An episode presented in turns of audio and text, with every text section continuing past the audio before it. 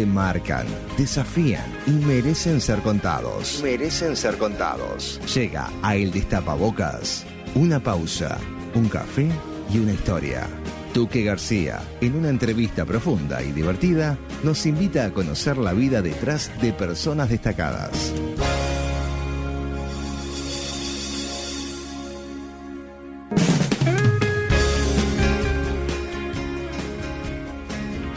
Nadia Fumeiro nació el 17 de octubre de 1983. Se crió en el barrio Cordón con sus papás y su hermana. Desde niña siempre le gustó seguir los deportes, principalmente el fútbol. Si bien en su casa nadie seguía los partidos, ella se sentaba sola a escucharlos por radio. Luego que se hizo más grande y que podía ir al estadio, intentaba no faltar nunca. Apenas terminó el liceo, se anotó en el IPEP y ahí comenzó el curso de periodismo deportivo. Actualmente Nadia trabaja en Tenfield, Canal 12 y DirecTV Sports. Será la primera vez que en su carrera vaya a un mundial. Hoy nos tomamos un café, nos hacemos una pausa y escuchamos la historia de Nadia Fumeiro. Ocho minutos pasan de las 11 de la mañana y ya estamos en estudio con Nadia. Bueno, muy buen día, gracias por venir. El café está llegando. Muy bien, el café sí, está llegando. Lo estoy esperando, lo estoy esperando y lo voy a Bienvenida, tomar. Nadia. Lo vamos a disfrutar. Pero pues sos más matera que Muchas cafetera. gracias. Sí, mate todo el día tomo. Ah, mira. Eh, para- mirá que son uruguayas, ¿eh? Eh, Somos tú que- uruguayos, sí. Tú que igual. Tú que es de las mías. Sí. No, no, pero yo veo que en el ambiente del periodismo hay mucho más mate Lo que, que café pasa es que es, un gran, es una gran compañía para las largas eh, transmisiones de radio, Sí, me sí. imagino lo que es en el deporte. También. Eh, domingos de Yo mañana, de invierno. igual- sí, yo tengo la costumbre. O sea, me levanto y hago el mate. Igual antes era peor porque antes Sí. estaba todo el día trabajando, entonces eh, almorzaba, pero seguía tomando mate. O sea, no Claro. paraba nunca. Ahora por lo menos tomo de mañana. Estabas de verde, tarde, ya soy básicamente. un poquito más normal y vuelvo de tarde. Nadia, contame un poco cómo surge eh, tu, tu pasión por, por el fútbol. Si bien tu familia no era futbolera, no era sentarse, escuchar la radio, vos ya de chiquita estabas con eso adentro, de sentarte solita en un banquito a escuchar la radio y escuchar un partido de fútbol. Sí, raro, raro porque en mi casa, eh, increíblemente, mi padre no le gusta el fútbol, no Ah, tiene no idea de nada. Nadie de la familia No. es futbolera, qué mi raro. es. madre, ponele partidos de selección uruguaya, sí, los que pasaban por la tele, te, te ponía algún partido, pero no era público futbolero para nada. Hermanos mayores para que siempre No, la mayor soy yo, tengo Ah. una hermana que la hice futbolera yo, eh, lógicamente, pero en casa Mirá realmente de ¿Mirá fútbol, fútbol o mirá fútbol? no se hablaba. Pará, y, ma- ta, la familia directa no, pero siempre hay un tío que te lleva al estadio, un primo Mirá, grande. me las tuve que arreglar sola porque eh, tengo tíos futboleros, pero la verdad que la familia de mi padre vive toda en Rivera, entonces Mm. sinceramente Claro, tampoco nos no veíamos mucho como para que me fomentaran el, Claro. el amor por el fútbol. Yo creo que vino de, no sé, de la escuela, se ve, de hablar con los compañeros. Y ta, yo me acuerdo que de niña siempre cuento que había pedido a los Reyes una radio, una Panabox, pasó el chivo, que me acuerdo patente. Y escuchaba, escuchaba a M, obvio, y escuchaba a Carlitos Muñoz. Siempre, de niña en la escuela. Y nunca había ido al ¿Jugabas estadio. a comentar? ¿Jugabas a relatar Porque- a- no, algo? jugaba a, hacerme pro- jugaba a hacerme programas de radio, eso sí, que Sí. me grababa los cassettes, eso Qué sí. Y Pará, ¿qué, año sería eso? Y en la Vos- escuela estaría en el 92, por ahí, ¿no? Vos en la o sea, yo escuela de los escuchando a Carlitos 8, Muñoz. 10 Qué grande. años, ponerle escuch- Y nunca había ido al estadio, porque mi, yo te digo, a mi madre cuando fue la primera vez la llevé yo con mi hermana. Y mi padre creo que nunca fue al estadio. Y cuando entro al liceo, que de ahí tenía 12, Ah, está, pero lo de tu viejo ya es antifútbol, entonces sí, no, nunca no tiene fue. idea de nada, sí, sí, No no, le no interesa. le interesa para nada. Y, mm, y bueno, tenía 12 años y con una compañera del liceo que también le gustaba el fútbol, me acuerdo que el padre nos llevó a un clásico, año 96. Y desde ese día que Plena época del quinquenio. plena época del quinquenio. Eh, desde ese día que fui y vi lo que era un clásico, cuando vi la, no me olvido nunca más, cuando vi las tribunas, eh, lo que era o sea, el- como espectáculo, un partido clásico, eh, yo no dejé de ir nunca más al estadio. Y aparte yo iba al liceo al número 12, que quedaba al toque del estadio. Claro. Cuando había partido había zona de exclusión y salíamos antes Sí. y nos Ay, íbamos con los claro. compañeros El de al Américo. Ricaldoni. Claro. Sí, sí. Si no teníamos plata, íbamos los últimos 20, esperábamos afuera y entrábamos en los Sí, últimos sí. minutos. Este, y fui toda la vida y algo particular que, que se daba, que yo no solo iba a ver los partidos de mi equipo. Yo, por ejemplo, estaba estudiando, esto ya más en quinto, de liceo, por ahí sexto, estaba estudiando de repente para un parcial y había, se jugaba una liguilla en el centenario y jugaba, no sé, defensor, Danubio, yo me iba a ver los partidos. Sola, Increíble. igual. Cortabas, se ve el Sí, sí, iba un ratito, veía el partido, me llevaba a la radio en ese momento. Ahora, la vieja ahora se usa más la- el la celular, vieja pero... querida costumbre, ¿no? Que mi padre la sigue haciendo cuando va a Nacional. Va al estadio, pero escucha el partido por la radio. Sí, Bueno, sí, claro. obvio. Sí, ¿Cómo no se que ahora, por ejemplo, te mata porque en realidad no se usa tanto las radios chiquitas que usabas antes. Claro. Y en el celular muchas veces eh, no tiene... Mirá, ahí el operador, muy No. bien, ¿cómo se llama? Mauro Mauro Embriaco. Mauro es de los míos, yo tenía una de esas. Ya no Claro, más. porque-. En el celular no- o escuchás atrasado, Con delay, no te agarra señal. No, Los partidos de más de 40.000 personas, Claro. Obvio, te quedás sin señal. Es verdad, es verdad. No hay señal de internet o si no tiene eso. O sea, está divino escuchar radio por internet. No es que, que- no es que yo quiera desalentarlo, pero es obvio que hay un delay. El delay O sea, te mata, claro. no estás Porque escuchando los el directo 30 directo. segundos son la vida. Total. Nadia, arrancaste a estudiar periodismo en el IPEP. Ahí te Sí. metiste a ver si podías encontrar Ahí tu tuve que hacer un trato en mi casa. Pero hubo una, una cosa de, de, de changüí con tus viejos para que... ¿Cómo fue eso? Y bueno, me pasó que, claro, a edad de 17 años, por ahí, todo el mundo se tiene que empezar a definir y ya te empiezan a preguntar qué vas a querer ser, qué vas a querer Sí, ser. sí. Siendo un guacho, porque te, te hacen un montón de preguntas te- que con te 17 diría años no tenés ni 17 idea. Y te diría que 17 para definirte ya es un poquito tarde, capaz. Sí, bueno, pero te digo cuando ya tenés que... Tomar la decisión. No, porque ahí 17 ya estás en bachillerato. Y ya sí, elegiste bueno, una ponele que orientación. ya elegiste una orientación, yo había hecho humanístico, que era lo que más me gustaba, por las matemáticas nada, biológico menos. Y siempre me había gustado la comunicación. Y yo, claro, yo de chica me pasaba mirando todo el tiempo, como acá no había mucho programa este, deportivo, Claro. me pasaba mirando todo el tiempo Fox y ESPN, eh, todos los canales de televisión. Y yo quería hacer eso. O sea, y para mí, no era una, en mi cerebro no era una limitante o nunca me... Con esa edad uno no tiene noción de las dificultades a las que te puedes enfrentar. Ni se me hubiese Mm. ocurrido nunca jamás pensar que todavía siendo mujer era más difícil porque... En es- en- a esa edad las limitantes en la cabeza no, No, y la inocencia no también te de los roles, todavía. claro. Eh, Estás en... eh, son todos pares a Exacto. esa edad, en, en una clase de Total. estudio, digamos. Entonces, bueno, yo quería estudiar eso. Cuando empecé a decir en mi casa, bueno, ¿qué querés ser? No, yo periodista deportiva. A la, mi madre se quería morir. Mi padre, imagina, bueno, pero ¿qué vas a estudiar? ¿De qué vas a trabajar? Periodismo. Quiero ser periodista deportivo. Y yo ya había averiguado eh, que, que existía el curso ese del IPEP, que en ese momento creo que era el único que había. Y claro, era pago el curso. Sí, yo lo hice ese. Entonces... Pero yo lo hice cuando vos estabas en la escuela y escuchabas a Carlitos Muñoz. Claro. Ahí va. bueno, entonces, claro, como era pago, ahí tuve que hacer negociado con mis padres, porque mi madre me dijo, bueno, pr- primero que en casa tampoco sobraba la plata, como entonces fue, bueno, te hacemos el esfuerzo, te pagamos el curso, pero estudia comunicación, o sea, formate, estudias las dos cosas, anda a la facultad y aparte te pagó el curso. Y yo empecé la facultad, 18 tenía, yo empecé la facultad, seis meses de facultad me quería morir porque iba y me quería ir Pará, ¿ya, No, contá- aparte- ¿ya contaste qué facultad fue? a la pública. de Pero no, pero ¿qué carrera? Comunicación y Ah. Comunicación. No, no, está, No. capaz que has agarrado para derecho. Por, para hacer- No, no. Comunicación de Me- una, la FIC. ¿Querés hacer FIC. periodismo deportivo? Me dijeron, te pagamos el curso, pero hacé comunicación comunicadora. general también. Claro. Entonces, entonces, ahí va, estudiaste Formate comunicación. bien. En esa época era en el buceo, ¿no? Claro. Ahí va. No, pero el tema es que yo empecé a ir a la facultad y después... Y minga. Claro. O sea, a ver, es una carrera hermosa, ciencias de la comunicación. Pero muchas veces eh, no tiene tanto práctico o... Falta- lo- en la pública el falta práctica. El periodismo Sí. mismo que uno quiere ejercer, de repente estudias Sí, cinco años verdad. de carrera y no sé si salís periodista. A, a mí me pasó eso, es algo eh, muy personal, ¿no? Entonces, claro, ¿qué hacía? Pues yo decía, yo no voy a ir a decir a mi casa que no voy a ir más a la facultad porque no me pagan más de lo otro, que yo amaba ir. Entonces encontré en la UTU eh, un curso muy bueno que es de nivel terciario, que es una tecnicatura en comunicación social y son dos años. Sí. Tiene muchos más eh, talleres prácticos, entonces me anoté eh, en la UTU, pero tuve ahí unos seis meses Robando la plata de robando. la Sí, sí, sí. Pero bueno. Ah, pero está, hay que probar, o sea, no, no es Por robando. supuesto. Probaste en una facultad. Yo si te, si te empiezo a contar en todas las que probé, nadie. ¿En serio? Cuatro facultades. ¿Cuatro? Públicas y privadas. Sí, sí. No sabía. Y bueno, hay que, hay que ir buscando. Derecho, ¿sí? todo, sí, sí, ¿Cómo fue que pudiste entrar? Bueno, ya sabemos la, la peripecia familiar interna y hasta personal para poder decir, bueno, no, yo quiero hacer un curso de periodismo deportivo y todo bien con la licenciatura o con otras carreras, pero yo quiero hacer esto en el IPEP. ¿Cuándo comenzás con tus primeras experiencias laborales y te empezás a enfrentar con eso que más de chica no te dabas cuenta de la diferencia. Vos decías, a los 17 éramos todos pares.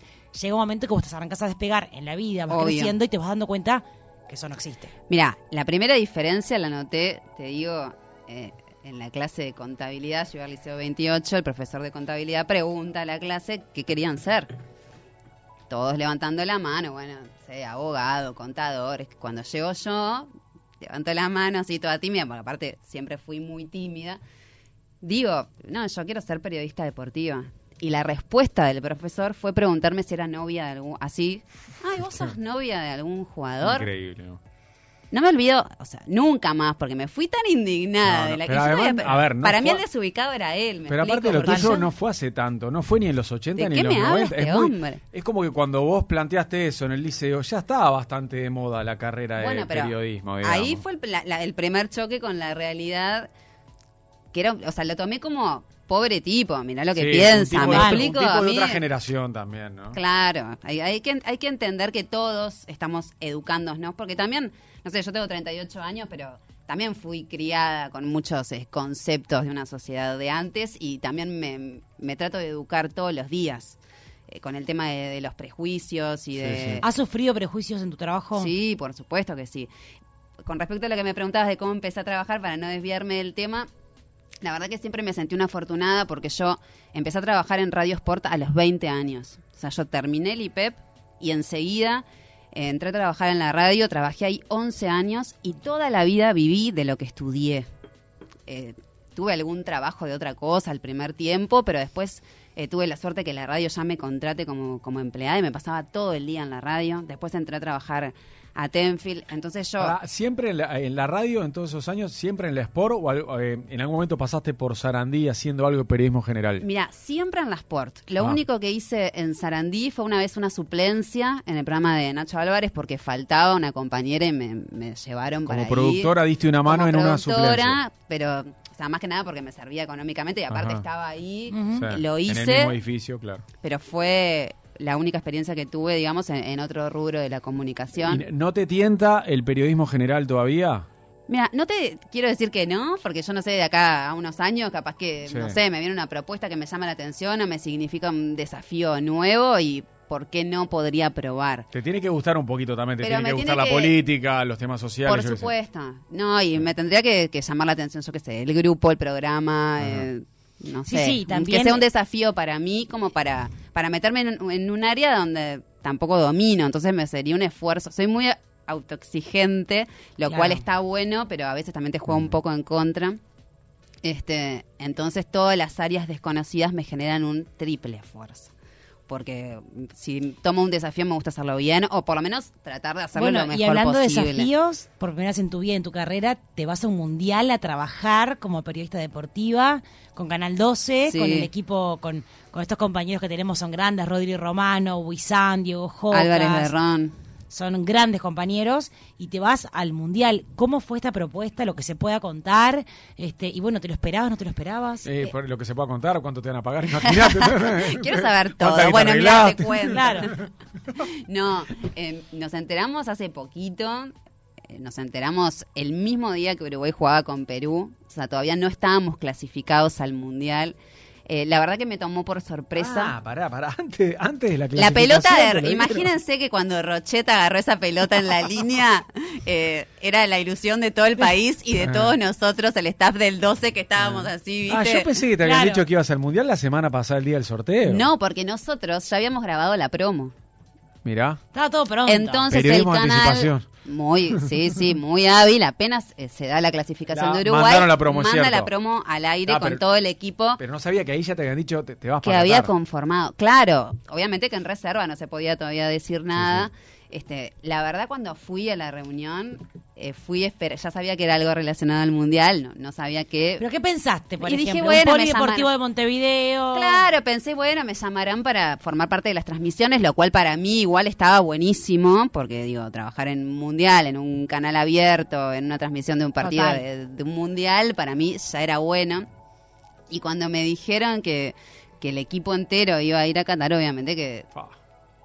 Tremenda felicidad, porque creo que para un periodista deportivo eh, la máxima aspiración que podés llegar a tener es cubrir a, tu selección en un mundial. Eh, vas, eh, no, es la primera vez que vas a ir a trabajar como periodista a una Copa del Mundo, pero por ejemplo, al Mundial de Brasil, que quedaba cerquita, ¿no fuiste ni siquiera como hincha a ver un partido? No, vos sabés que no, porque yo trabajé de acá para el Mundial de, de Brasil, pero trabajé para Tenfield, que como no transmitía los partidos, en realidad no fue una gran cantidad de periodistas, fueron algunos muy puntuales, y teníamos un programa, y los que nos quedamos acá trabajábamos todos para ese programa. Que también es otra cosa que se da. A ver, en los grandes eventos como las Copas Américas, los Mundiales, eh, hay oportunidades para todos los periodistas, porque todos quieren ir muchos se van, pero también para los que se quedan se abren un montón de puertas que está bueno Claro. también poder aprovecharlas porque los espacios que quedan libres Sí, sí. alguien los tiene que ocupar. Entonces este, también siempre se, se, se genera alguna oportunidad. Hablamos fuera de la tanda, eh, antes de comenzar la columna, y razonamos junto con Mariano, si nadie no era la primer mujer de, periodista deportiva que iba a una Copa del Mundo. A cubrirla, ¿no? Obviamente, a trabajar.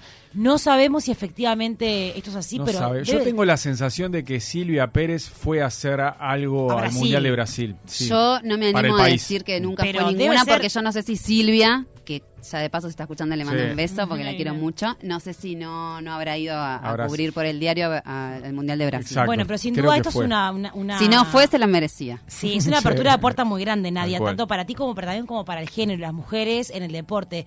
¿Te costó entrar a este lugar? ¿Te, contó- te, te costó hacerte respetar en una cancha, en- afuera de un partido, en la puerta de un vestuario? Eh, mirá, siempre digo, a veces cuando hablo del rol de la mujer, no solo hablo por mí, sino que hablo por lo que veo en, en general. Porque sí es difícil, no quiero ser malagradecida con mis compañeros, porque yo, me, me pasa que hace tantos años que trabajo en esto, eh, más allá de que uno tiene más repercusión cuando llegas a un canal abierto, a un programa Mm. eh, con más repercusión o que se ve más, pero claro, con la mayoría de los que trabajo, yo los conozco hace 18, 19 años. Porque esto es un medio muy chiquito, nos conocemos todos, se da la particularidad que, no sé, con Fede Huizán eh, laburaba en la Sport, laburaba también en Tenfield, eh, con Diego Jocas lo mismo, con Rodrigo también. Entonces me conocieron de chica, conocen mi laburo y siempre eh, me han respetado. Lo que sí te puedo decir es que eh, estoy segura, siempre tuve una personalidad muy marcada y un carácter muy fuerte y estoy segura que mi profesión también incidió en eso porque vos llegás, no sé, yo en la radio a veces era productora de algunos programas y obvio, no sé, llegás con 20 años a decir, bueno, para mí hay que hacer esto y, y te tenés que imponer. Y es una pulseada todo el tiempo y tenés que imponerte y hacerte respetar, que tus ideas también valen, porque si no, vas de telefonista. Y a mí nunca me gustó ser telefonista. Y con los Yo siempre fui eh, productora periodística. Pero con los dirigentes y todo, con la gente poderosa del fútbol, eh, ¿también te costó Y eso? más o menos me ha pasado lo mismo. Creo que en, en eso, cuando sos nuevo, es lo mismo para hombres Ah, y mismo, mujeres. Porque a vos te llama un periodista nuevo, que llama a un dirigente muy conocido. Eh, y la primera vez, ay, a ver el pibito. El y- botijeo no tiene género. tiene Eh, género. sos Eso joven, siempre lo estás digo. Este, Pero y eso con el con tiempo te vas ganando el respeto, con todos. Porque yo digo, de acuerdo, yo creo que la gente te trata de acuerdo como vos seas. Yo, por ejemplo, siempre te trato... a Como te ven, te tratan. Exacto, como dice Mirta. Pero Yo- son más inaccesibles, ay, perdón, son más inaccesibles los jugadores de fútbol que el dirigente, obvio. Bueno, lógicamente que que sí. Igual ha ido Depende de qué jugador y depende de qué dirigente Por supuesto, eh, ha ido cambiando un montón. Cuando yo empecé a trabajar no había tanto drama para hacer una nota. O sea, nosotros llamábamos a los jugadores a la casa. Siempre está el, el más estelar que te cuesta un poco más. No, y ahora los Pero clubes no era tienen los como ahora. encargados. Claro, Los claro. clubes tienen los Que yo- ahora. A ver, es como todo, ¿no? Me llevo divino con los encargados de prensa, porque vos te terminás generando eh, una amistad porque Sí, son- terminan siendo también tus colegas de trabajo. Sí. Pero me costó muchísimo a mí a- adaptarme a esa forma de laburo, porque yo digo, el ganarte la nota, te lo sacan. Sí, sí, ¿Me explico? obvio, sí.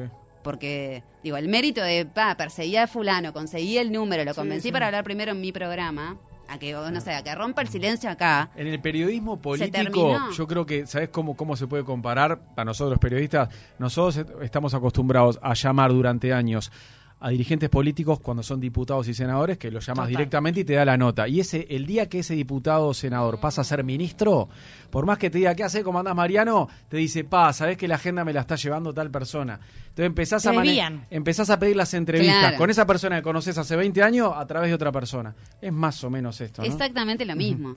Y ahí la otra persona, vos no sabés eh, si le va a decir tu nota para el día que vos la querés, si tiene tu nota y una lista de 20 más, entonces no sabés qué prioridades va a dar. Entonces perdés la chance de poder convencer a la persona de por qué tiene que hablar contigo.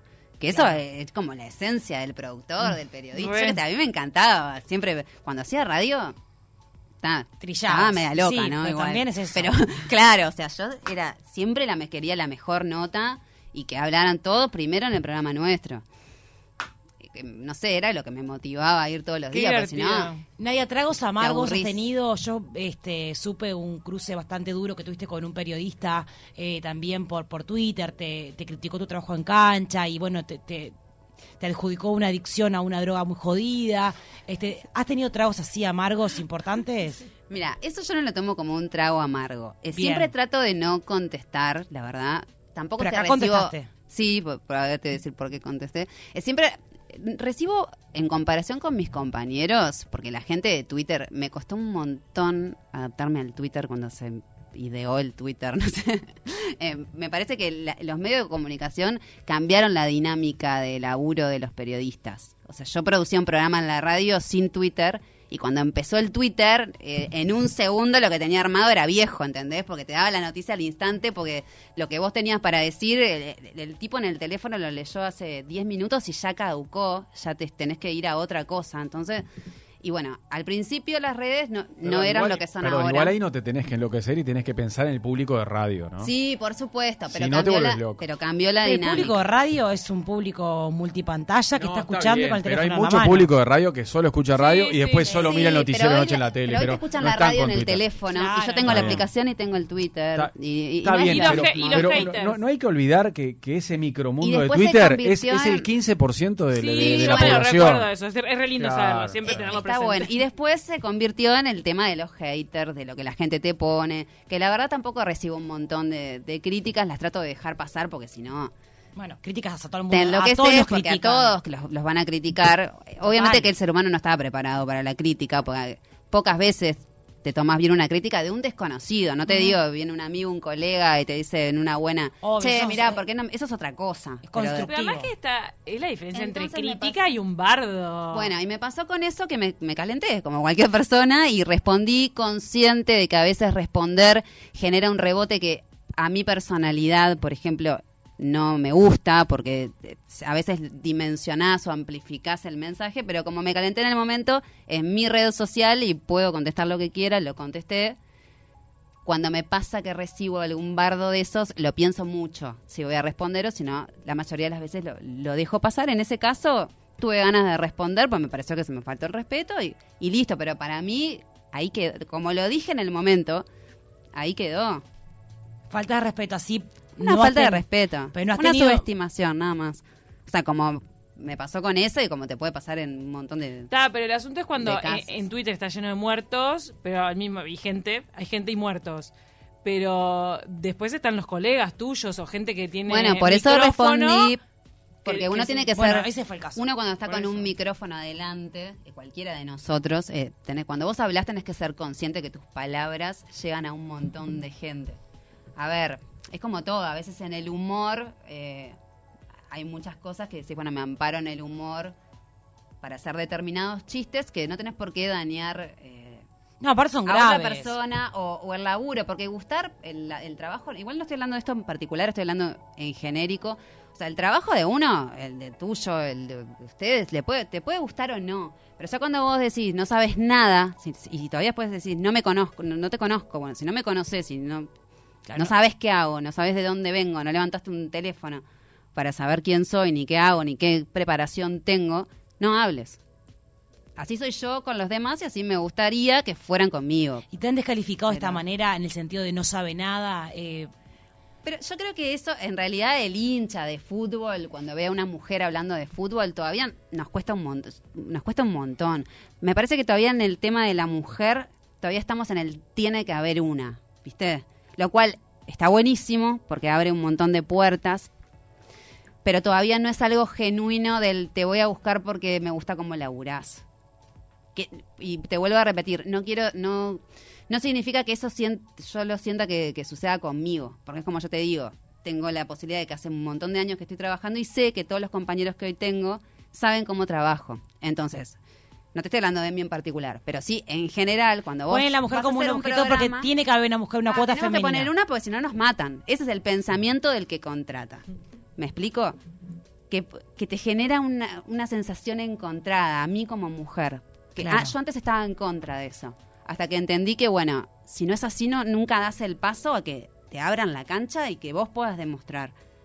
Pero preferiría que no, que no tuviera género Gracias la a esa capacidad. cuota es que se abren puertas. Me explico, menos. bueno, así lo entendí, pero al principio a mí me costaba un montón, estaba en contra de eso. Y después dije, no, ¿sabes qué? Si no fuera así, es tanta la diferencia que hay lugares a donde no accedes y no entras.